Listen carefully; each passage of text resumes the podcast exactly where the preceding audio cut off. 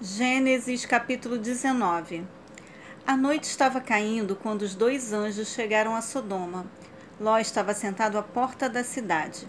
Logo que os viu, Ló se levantou ao seu encontro e prostrou-se com a face por terra e suplicou: Eu vos peço, meus senhores, descei à casa de vosso servo para aí passardes a noite e lavardes os pés. De manhã retomareis vosso caminho. Contudo, eles contestaram: Não, nós passaremos a noite na praça. Todavia, Ló insistiu tanto que eles aceitaram o veemente convite. E seguiram com ele para sua casa e entraram. Ló preparou-lhes uma refeição, fez questão de que se alimentassem de pães asmos e eles comeram. Eles não tinham ainda deitado quando a casa foi cercada pelos homens da cidade.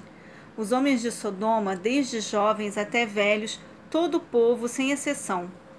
Chamaram Ló e lhe ordenaram: Onde estão os homens que vieram para a tua casa esta noite? Traze-os aqui fora para que tenhamos relações sexuais com eles. Então Ló saiu para conversar com aqueles homens, fechou bem a porta atrás de si e rogou-lhes: Por favor, meus amigos, não cometais essa perversidade. Ouvi, tenho duas filhas que ainda são virgens eu vou-las trarei. Fazei-lhes o que bem vos parecer, mas a estes homens nada façais, porque se encontram sob a proteção do meu teto. Retira-te daí, esbravejaram eles, e alegavam furiosamente: Este homem é um simples estrangeiro, veio morar entre nós e já pretende ser juiz em tudo? A ti, pois, faremos ainda pior do que a eles. Em seguida, empurraram Ló com violência e avançaram para arrombar a porta. Nesse instante, os dois visitantes agarraram Ló, puxaram-no para dentro da casa e fecharam a porta.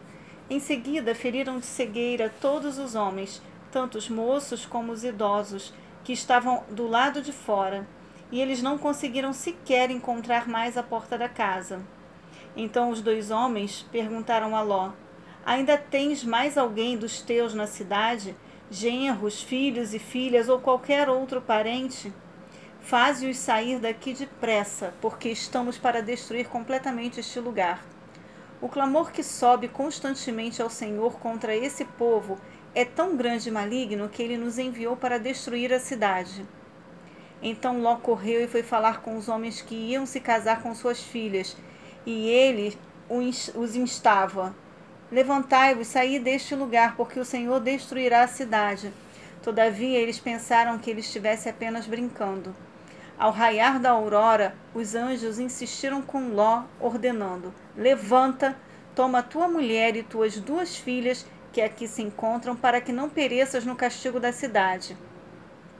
Entretanto, como ele hesitasse, os homens o tomaram pela mão, bem como sua mulher e suas duas filhas, conduziram-nos à força e os deixaram a salvo fora da cidade, pelo misericordioso amor que o Senhor teve para com eles. Assim que os tiraram da cidade, um dos anjos recomendou a Ló: Livra-te, salva a tua vida depressa, não olhes para trás, nem pares em nenhum lugar durante tua jornada pela planície. Foge para a montanha a fim de não pereceres com os demais. Ló, no entanto, argumentou: Não, meu senhor, eu te rogo, eis que teu servo encontrou graça aos teus olhos e mostraste uma grande misericórdia a meu respeito, salvando minha vida. Mas não conseguirei chegar até a montanha sem que me atinja primeiro essa terrível destruição e eu venha morrer também. Eis ali uma pequena cidade, está tão próxima que me é possível correr até ela. Permite que eu fuja depressa para lá. Mesmo sendo tão pequena, lá encontrarei abrigo e estarei a salvo.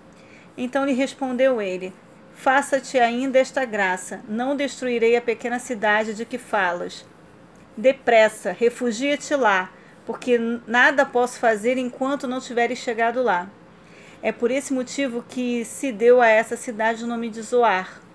Assim que o sol se ergueu sobre a terra e Ló entrou em Zoar, Iavé, o próprio Deus, fez chover do, do céu fogo e enxofre sobre Sodoma e Gomorra.